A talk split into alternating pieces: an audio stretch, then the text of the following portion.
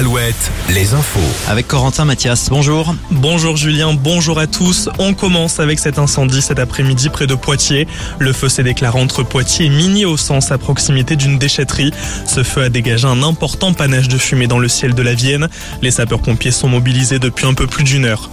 Une disparition, celle d'une figure emblématique de la vie politique italienne. L'ex-premier ministre Silvio Berlusconi est mort ce lundi à l'âge de 86 ans.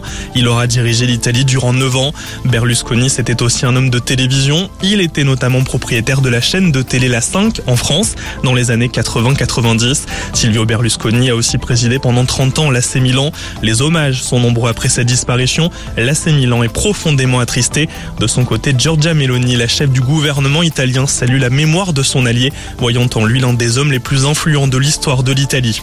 25 jours après la panne, les travaux de réparation commencent aujourd'hui sur le pont de Bro, sur la Sèvre niortaise. Le pont Levant était tombé en panne le 18 mai dernier. Si tout va bien, la réouverture du pont est prévue la semaine prochaine. L'affaire Tessa Rimbaud, ce soir sur M6 dans l'émission Appel à témoins. Le 20 décembre 2018 en Loire-Atlantique, une adolescente s'était faite renverser par un véhicule à la descente d'un bus à Saint-Julien-de-Concel. La jeune fille âgée de 17 ans avait été laissée pour L'objectif de l'émission sera d'essayer de faire avancer l'enquête et de retrouver notamment le conducteur. Tout au long de la soirée, un numéro vert sera mis à disposition des téléspectateurs. Le sport, le match de Ligue 2 entre Bordeaux et Rodez sera-t-il rejoué? Ce n'est plus qu'une question d'heure, voire de minutes avant de connaître euh, la décision de la Ligue de foot.